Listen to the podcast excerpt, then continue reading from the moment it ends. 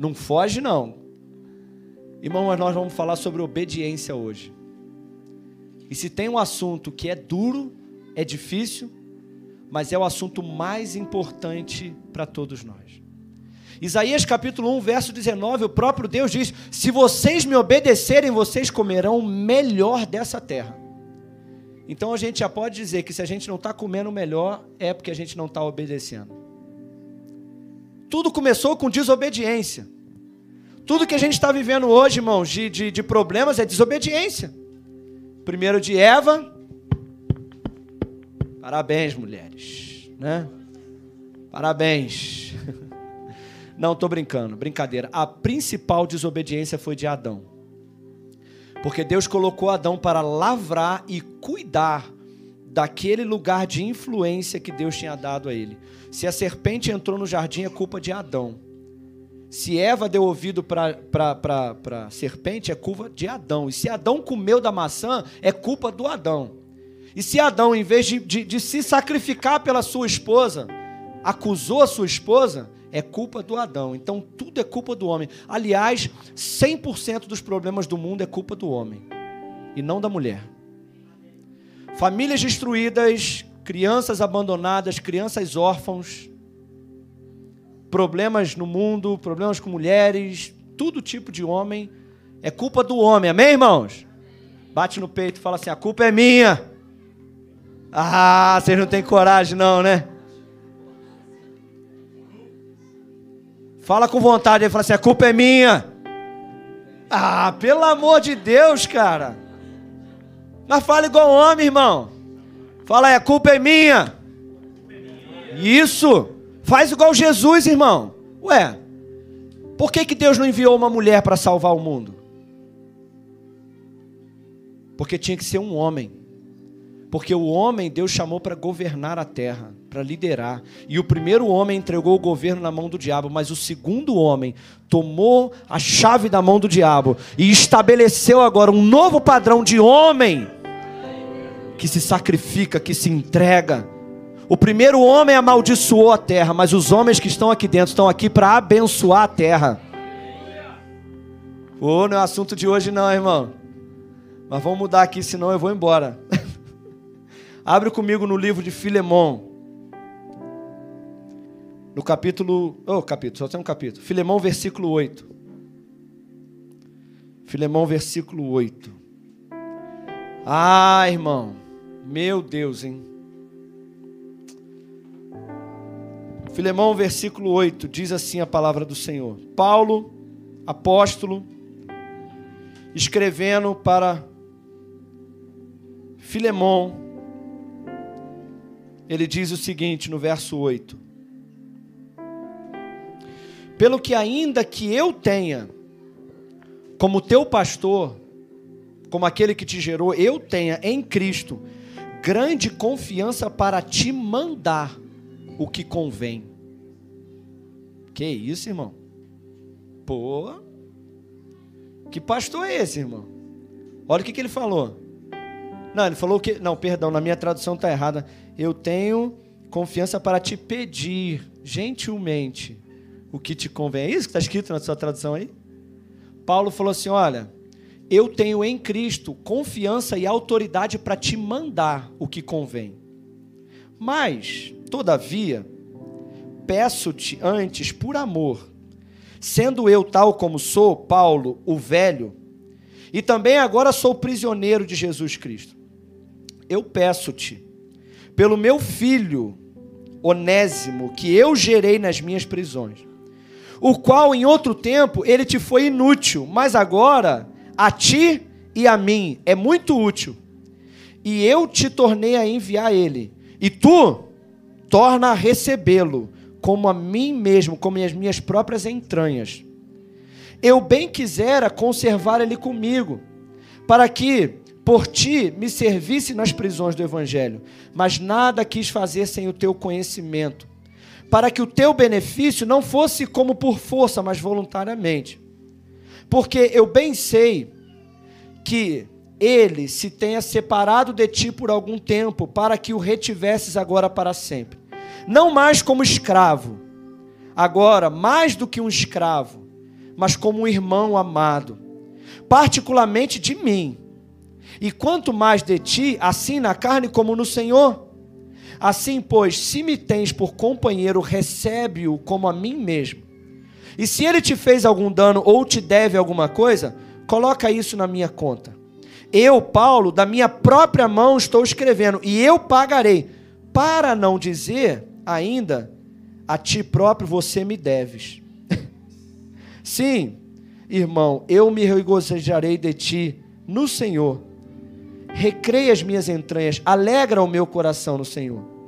E eu escrevi confiando na tua obediência, sabendo que ainda mais fará daquilo que eu estou dizendo. Deixa eu te dar um contexto aqui rapidinho. Eu preciso de duas pessoas aqui comigo. Vamos lá. Meus dois modelos. Hoje vai ser o Bruno. Vem cá, o Bruno. Mas quem? Deixa eu ver. O Paulo está segurando ali. Pode, pode ser o Douglas mesmo. Pode ser o Douglas mesmo. Aqui pertinho aqui. Hã? Não, não quero que tu segure ele. Eu quero que tu venha aqui. Sobe aqui, sobe aqui. Deixa eu te dar um contexto rapidinho dessa carta para você entender do que, que nós estamos falando hoje. Eu sou Paulo, tá? Eu sou o apóstolo Paulo. Claro, né? Esse daqui é Filemão. Filemão é um homem rico, fazendeiro. E naquela época, hoje, né, nós entendemos que essa não é a vontade de Deus, mas naquela época, Filemão era dono de escravos que serviam a ele. E como você sabe, né, ele tinha escravos, o Douglas é Onésimo, escravo do Bruno. Não era uma relação empregado, não era uma coisa de que, sabe, era escravo. Ou seja, Bruno um dia foi lá no mercado de escravo, viu esse rapaz aqui que estava lá jogado, sendo vendido lá, triste, magro, né, feio, coitado. Não é ele, né? Esse cara bonitão aqui, mas tava lá. E o Bruno pagou uma grande quantia de dinheiro pelo Douglas. Trouxe ele para casa, cuidou dele. E o Douglas era escravo do Bruno. E eu, Paulo, chego numa cidade, na cidade do Bruno, e estou lá pregando a palavra de Deus e Douglas serve ao Filemão. E eu estou lá pregando a palavra de Deus e o, o Filemão acha isso muito interessante, o evangelho. E Filemão acaba se convertendo ao Evangelho. E eu passo algum tempo pregando para o Filemão, ensinando. Eu gero Filemão como um filho na fé. Sou pastor do Filemão. Mas o Douglas, o Douglas me viu pregando, Onésimo me viu pregando, mas não quis. Ele não quis o Evangelho, ele não quis aceitar a palavra de Deus. Mas o Bruno, o Filemão, gerei ele na fé, discipulei ele, sou pastor dele. Mas chega um tempo que eu tenho que ir embora. Filemão, agora você é meu filho na fé, te discipulei, mas eu tenho que ir embora. Então eu vou embora. Acontece algumas coisas no meio do caminho, eu, Paulo, sou preso. Estou em Roma, preso. E estou lá, servindo a Deus, escrevendo cartas. Nesse meio tempo, Onésimo, escravo, resolve fugir de Filemão. Provavelmente, não estou afirmando, mas provavelmente, além de fugir, ele roubou. Roubou algum dinheiro de Filemão, Provavelmente. Mas foge, pega suas coisas e ó, ingratidão, traição, fujão, vai embora. E aí Onésimo está aqui fugindo, escravo, pensando, cara, agora eu sou livre. Nunca mais eu volto para debaixo da escravidão, nunca mais. Não quero mais saber de Filemão. Nunca mais eu volto para lá. E aí ele cai aonde? Roma. Chega lá em Roma, chega na cidade de Roma procurando alguma coisa, alguém sem dinheiro, escravo. Mas aí de repente ele fica sabendo que Paulo, aquele Paulo que ele ficou sabendo lá, Paulo está na, na, na, casa dele, está preso, mas está em casa. Aí Onésimo vai lá. E aí chega lá, Paulo fala: Eu te conheço, de onde que eu te conheço? Aí Onésimo fala: Você é o apóstolo que pregou para Filemão, seu pastor.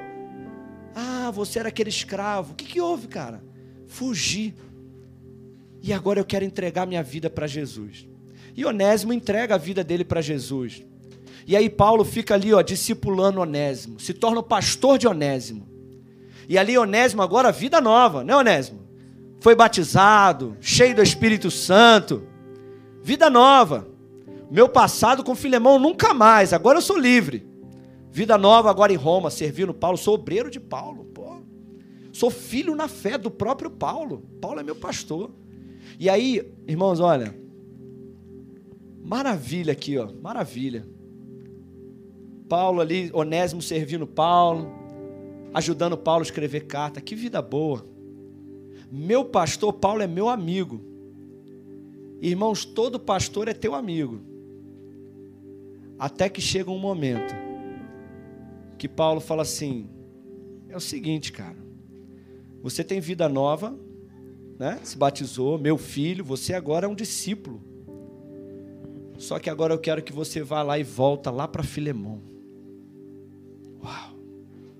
O quê? É, cara, você está achando o quê? Que Jesus, vida nova, você não precisa resolver os problemas do passado, não? Filemão está lá, ó. Irmãos, eu não sei se você sabe disso, mas historicamente, um escravo, ele era literalmente propriedade do seu senhor. E se um escravo fugisse, qual era a pena para um escravo que fugia? Morte. Ele poderia açoitar, bater e matar. Você fugiu, se eu te pegar, tu tá morto. Era assim ou não era? Era assim. Agora você imagina o pastor de Onésimo falando assim: Eu quero que você volte lá para a cidade de Filemão agora. Agora você imagina Paulo escrevendo a carta para Filemão: Filemão, rapaz, tu não sabe quem está aqui. Sabe aquele escravo que fugiu daí? Está aqui comigo. Filemão começou a ler e falou: Ah, sem vergonha, eu sabia que eu ia pegar. Aí Paulo fala assim: Agora eu estou te dando uma ordem. Na verdade, Paulo fala assim: Eu até poderia te dar uma ordem, porque eu tenho autoridade como seu pastor, porque você é meu filho na fé. Mas eu vou te pedir. Só que Paulo pede e Paulo termina dizendo assim: Eu estou confiando na tua obediência. Entendeu? Estou te pedindo, mas estou confiando na tua obediência. Recebe aquele escravo fujão como meu próprio filho. Agora ele é teu irmão na fé. Pode sentar. Agora eu te pergunto: se você fosse o Filemão, não, não, pastor, eu tenho direito legal, a, a, a, a lei me dá o direito de pegar esse escravo e fazer o que eu quiser com ele, matar ele, bater nele. É meu direito. Onésimo podia dizer: o quê? Esse pastor é maluco, eu vou para outra igreja. Tem outra igreja aqui em Roma? Esse pastor, agora que eu estou vivendo uma vida boa, livre, eu fugi da escravidão. Agora esse pastor quer que eu volte para lá para possivelmente ser morto. Ah, mas eu tenho uma carta. Mas se eu chegar lá e o Filemão resolver não gostar da carta? Quem me garante que o Filemão vai obedecer essa carta aqui? Se eu possivelmente, irmão, quem levou a carta foi Onésimo. Imagina Onésimo com a carta na mão levando para Filemão. Ó, tem uma carta aí para tu aí, ó. Antes de tu me matar, ó, tem essa carta aí. Eu quero te perguntar nessa noite: até onde vai a tua obediência? Hein, irmão? Até onde as pessoas podem conduzir você, corrigir você? Até onde você é um crente que se submete, que escuta, que obedece? Até onde? Pastor, é o seguinte: se eu concordar, eu obedeço. Se eu não concordar, eu não obedeço. Isso tem um nome. Não é obediência, é conveniência. A obediência que só vai até onde eu concordo é conveniência, ou seja, eu só vou até onde me convém. Se não me convier, conver, convir, convir, conver, convier, se eu não gostar, se não me agradar, eu não obedeço. Irmãos, olha aqui, ó. Muitos querem ser filhos, mas poucos querem ser obedientes. Paulo escreve para dois filhos, e a característica de um filho de Deus é obediência. Fala comigo, obediência. Paulo escreve para dois filhos: Olha, Filemão, eu te gerei na fé, você é meu filho. Onésimo, eu te gerei na fé, você é meu filho. Então, Filemão, eu estou te dando uma ordem, recebe ele. Onésimo, estou te dando uma ordem, vai até ele, resolve o teu problema com ele. E nós vemos nos casos dos dois, sabe o que? Obediência de Filemão, obediência de Onésimo. Aí eu te pergunto: você é filho? Pergunta para esse irmão que está do seu lado: você é filho? Hã? Irmãos, olha aqui. Minha vida, minhas regras, até onde você permite que pessoas usadas por Deus se metam na sua vida. Hã?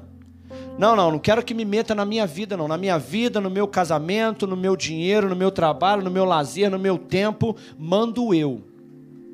Irmãos, então você é um simpatizante do Evangelho.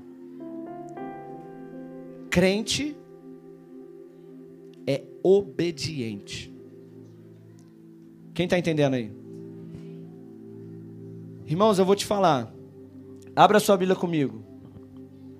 No livro de Lucas, no capítulo 6. Você sabe o que é obedecer?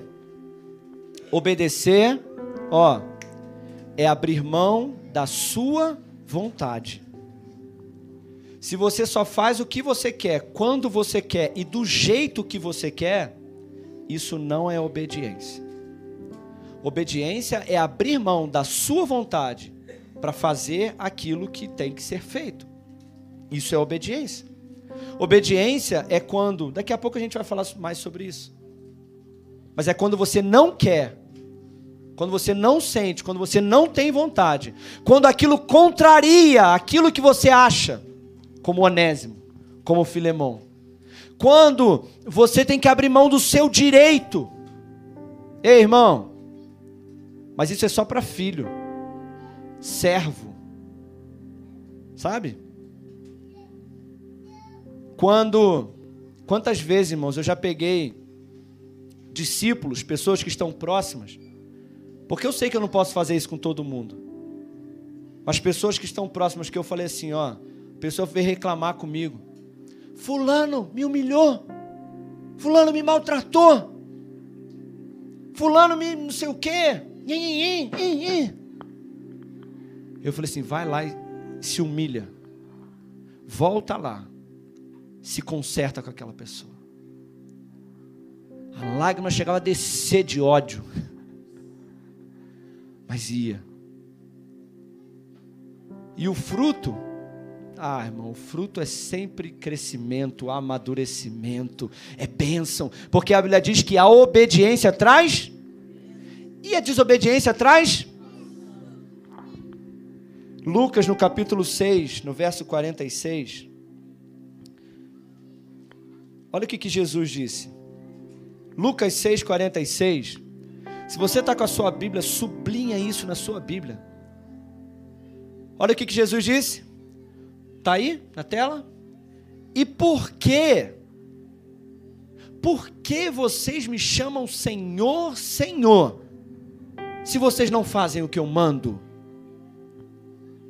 Ih, irmão. Deixa eu te falar uma coisa. Só pode chamar Jesus de Senhor quem faz o que ele manda. Jesus só é Senhor de quem é obediente. Por quê, pastor? A palavra Senhor, preste atenção nisso aqui agora, ó. A palavra Senhor é bonito, né? Senhor, servo. Sou servo.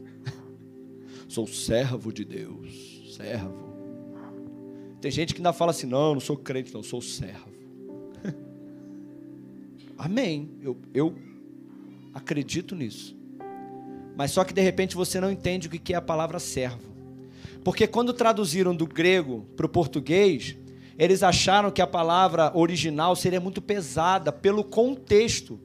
A, a Bíblia foi traduzida para o português em 1681 por João Ferreira de Almeida.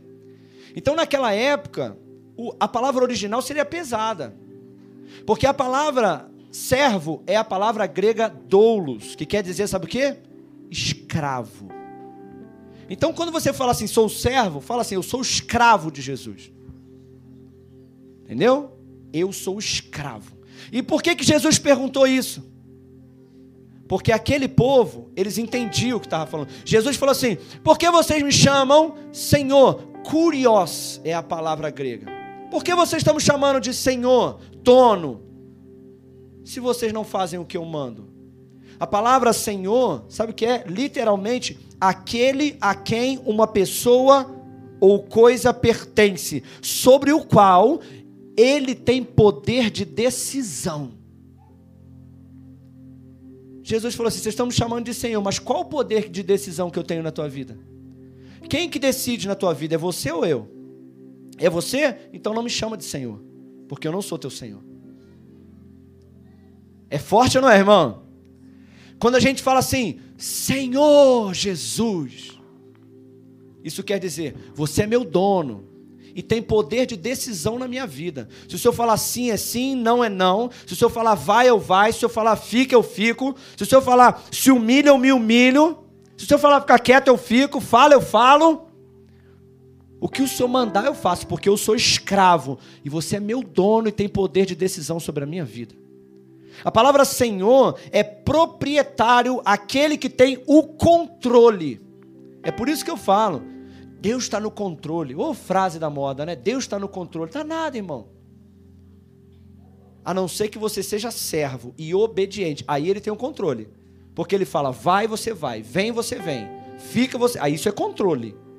E é isso que eu quero que ele tenha na minha vida. Eu quero que ele tenha o controle e o poder de decisão sobre a minha vida. Quem está entendendo aí nessa noite? Lembra? Filemão, Onésimo. Agora, nós obedecemos, querido, a Deus. Em primeiro lugar, a nossa obediência é a maior prova de amor a Deus. Em primeiro lugar, nós obedecemos a Deus. Em que que nós obedecemos a Deus? Eu fiz uma lista rápida.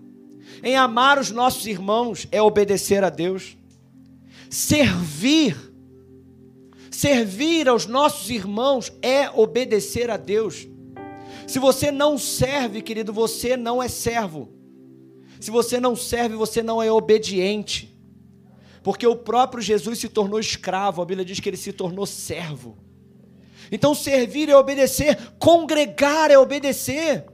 Irmãos, escuta o que eu vou te falar, pelo amor de Deus.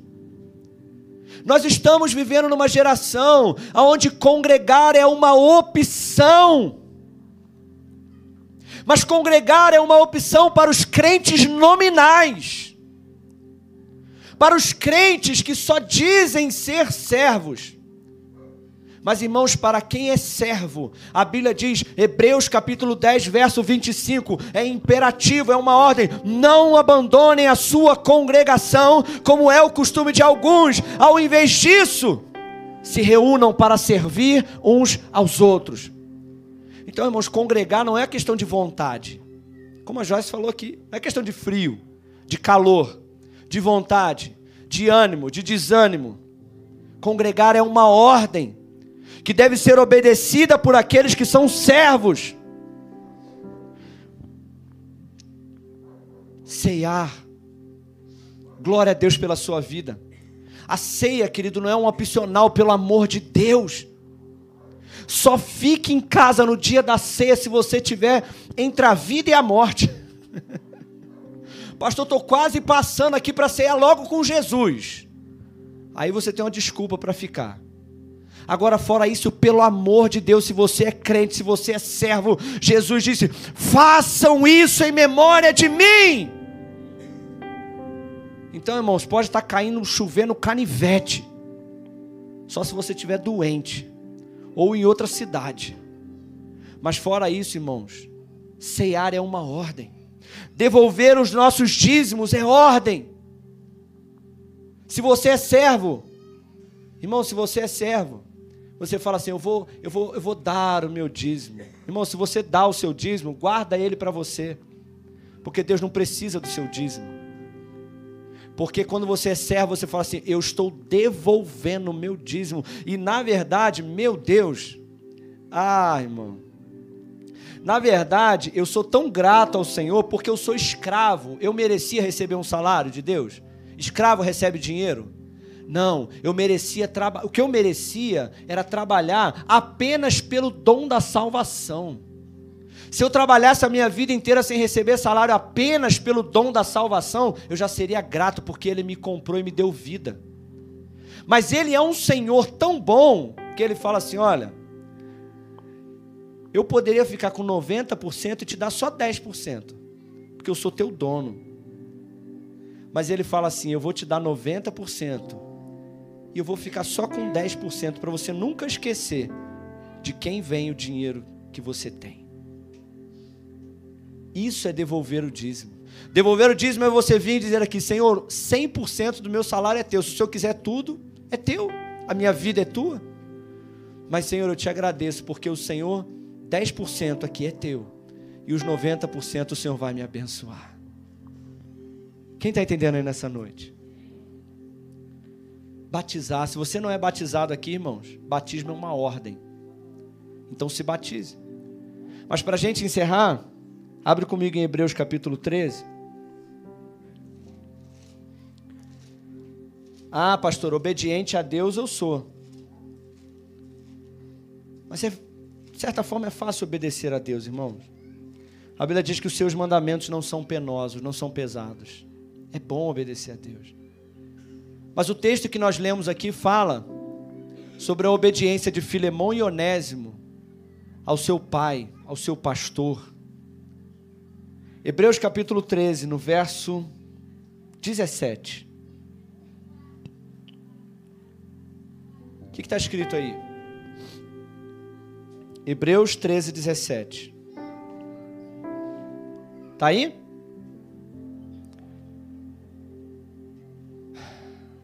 Obedeçam aos seus pastores.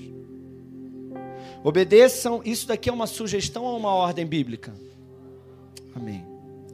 Obedeçam aos seus pastores e se sujeitem a eles, porque eles cuidam da sua alma, como aqueles que hão de dar conta da sua alma, para que o seu pastor faça com alegria o seu trabalho e não gemendo, porque isso não vai ser útil para você. Irmãos, deixa eu te falar uma coisa aqui, olha. Duas coisas que eu vou te falar. A primeira, eu nunca vou impor sobre você que você deve alguma coisa a mim. Nunca. Sabe por quê? Porque não tem, não tem nenhum texto da Bíblia dizendo assim: pastores, obriguem as pessoas. Pastores, é, é, dominem sobre elas. Não. Mas tem um texto dizendo: irmãos, obedeçam aos seus pastores. Então, irmãos, esses dias eu conheci uma irmã, um amigo falou comigo assim: rapaz, tem uma missionária aí que é bênção demais, prega muito convida ela para pregar na tua igreja. Falei, ah, que legal. De qual igreja que ela é? Ele. Hum. Quem é o pastor dela? Para eu ligar para o pastor dela para pedir se ela pode pregar na minha igreja. Aí ele engoliu o seco. Não, não, então, é assim, ela é uma bênção, usada por Deus, que é uma bênção. Ela não tem igreja, não.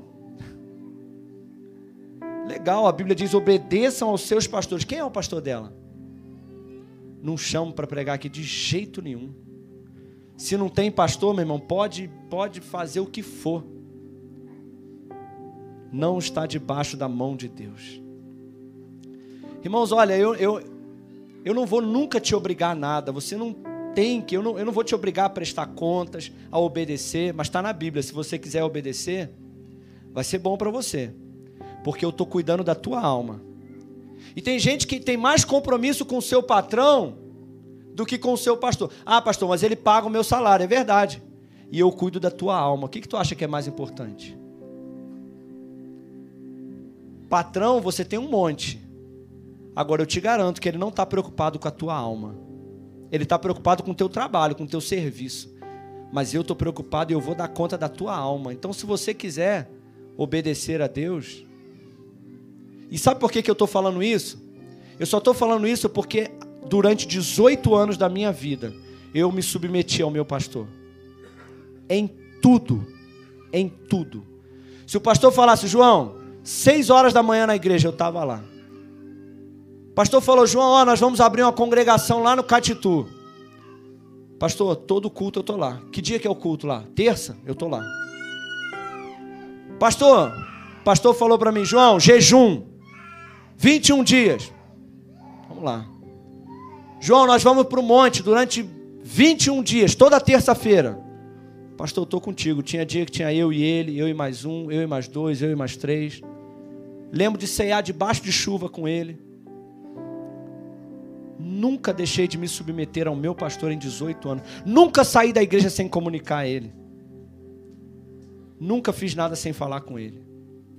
Ele nunca precisou ir lá em casa chamar minha atenção, porque eu entendi que eu tinha que submeter ao meu pastor. Ele cuidava da minha alma. E cuidava mesmo. E agora Deus me colocou aqui para cuidar da tua alma. Mas eu só vou conseguir fazer isso. Eu espero que eu não tenha que fazer isso gemendo. Ai, meu Deus, aquele irmão, meu Deus do céu. Irmão, se eu gemer por você, eu sou funcionário de Deus, tá bom? Se eu fizer o meu trabalho com alegria, vai ser bom para você, porque o meu patrão tá vendo. Agora, se eu fizer o meu trabalho gemendo, tendo que gemer por você, eu vou gemer, não tem problema não. Mas vai, é uma ameaça, você viu que é uma ameaça, viu? Não vai ser útil para você não, tá? Eu não vou fazer nada não, irmão. Agora, o meu patrão vai resolver contigo depois, porque o meu patrão vai me ver gemendo.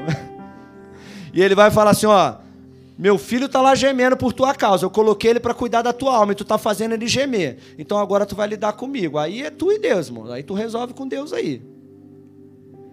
Mas eu vou cuidar da tua alma, gemendo ou sorrindo. Eu espero que você me faça sorrir enquanto eu cuido da tua alma. Amém, irmão? Me ajuda aí, irmão. Então, irmãos, obediência. Quantos querem ser mais obedientes aqui? Em primeiro lugar, a Deus, em todas as ordens que estão aqui na Bíblia. E em segundo lugar, aos seus líderes, aos seus pastores. A obediência vai produzir bênção na sua vida, pode ter certeza disso. Você crê nisso? Você é como Onésimo e Filemão? Está disposto a obedecer? Sim ou não? Está disposto a obedecer? Sim. Amém. Mesmo que vá contra aquilo que você acredita, não, acredita aquilo, que, aquilo que você quer, a sua vontade, está disposto a obedecer? E eu, como pastor, agora eu quero te falar uma coisa. Se eu não estiver seguindo a Bíblia, você pode me desobedecer. Tá bom? Eu não sou eu não sou inerrante, não. Se um dia eu pregar algo que está contra a Bíblia, eu te mandar fazer algo que está contra a Bíblia, e você fala, oh, Deus, ó, Pode até ir embora da igreja, estou te dando essa liberdade. Mas enquanto eu estiver debaixo do temor do Senhor e seguindo a Bíblia, aí você escolhe se você quer obedecer ou não. Se você vai me fazer sorrir ou gemer. Amém? Se coloca de pé no seu lugar. Obediência. Obediência. Paulo deu uma ordem para Filemão e uma ordem para Onésimo. Eu quero que você vá e faça isso. Onésimo prontamente obedeceu. Filemão prontamente obedeceu. Mostraram que eram filhos obedientes. E por isso estão aqui na Bíblia como exemplos de homens obedientes. E você, irmão? Hein? Tua história está sendo escrita no céu. Hein? Qual história está sendo escrita a teu respeito? A história do Filemão? A história do Onésimo? A história que está sendo escrita a teu respeito é uma história de um homem e uma mulher obediente a Deus e aos seus pastores. Ou não? A Bíblia tem história de obediência e desobediência. Cada um colheram os frutos das suas escolhas. Eu estou colhendo o fruto da minha obediência a Deus e ao meu pastor por 18 anos. E agora o meu pastor é o meu superintendente, pastor Juventino é meu pastor e eu oro por ele todos os dias e me submeto. E espero que você faça isso também. Amém? Feche os teus olhos. Senhor Jesus, nós te agradecemos, porque hoje é noite de ceia. E a ceia é o maior exemplo de obediência. A cruz era o maior exemplo de obediência, porque a vontade do Senhor Jesus não era ir para a cruz. O Senhor mesmo disse: Pai, se possível for, passa de mim, Senhor. Eu não quero ir para a cruz. Mas, Senhor, que não seja feita a minha vontade, mas a tua, porque eu sou teu servo. O Senhor, a palavra diz, Jesus, que o Senhor se humilhou e foi obediente até a morte morte de cruz. O Senhor foi obediente até morrer. E nós queremos seguir o teu exemplo, Senhor sendo obediente, não até a nossa própria vontade, o nosso próprio querer, que nós não sejamos crentes que anda segundo os nossos próprios querer e, e vontade, mas que nós sejamos verdadeiros escravos de Cristo, servos do Senhor, obedientes. Que nós sejamos, que a história que está sendo escrita a nosso respeito seja uma história de obediência Gera, Senhor, no nosso meio um coração obediente, como de Filemão e como de Onésimo, como de verdadeiros filhos. Em nome de Jesus, nos ajuda, Senhor, a vivermos uma vida de obediência. Coloca a mão no teu coração.